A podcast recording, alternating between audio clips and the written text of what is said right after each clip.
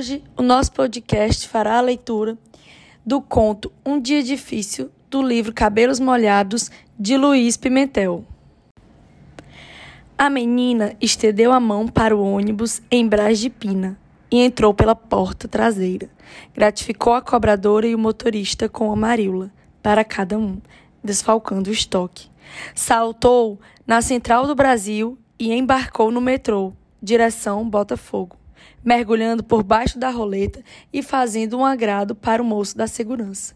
Desceu na estação que fica ao lado do cinema e reabriu a caixa de maríula no sinal.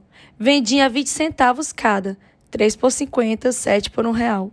A primeira freguesa comprou três unidades. Disse: Meus filhos adoram. E perguntou: Que idade você tem, menina bonita?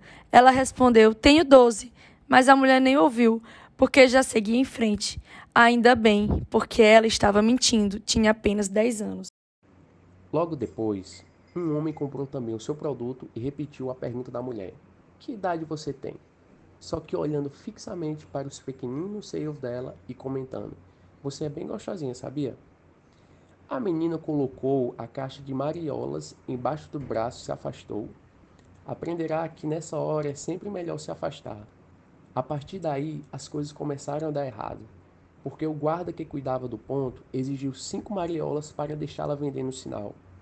Uma mulher mal encarada disse que o preço cobrado era um roubo, e o moleque que vendia amendoim no mesmo ponto começou a implicar com ela, procurando intimidade e dando petelecos em sua cabeça. Quando a tardinha começou a avermelhar em Seada de Botafogo, a menina entendeu que estava na hora de voltar para casa, pegando novamente o metrô e o ônibus na central, tomando devido cuidado para, de guardar um restinho de estoque para gratificar segurança, trocador e motorista. Chegou em casa antes do pai, que era biscateiro, e da mãe, empregada doméstica.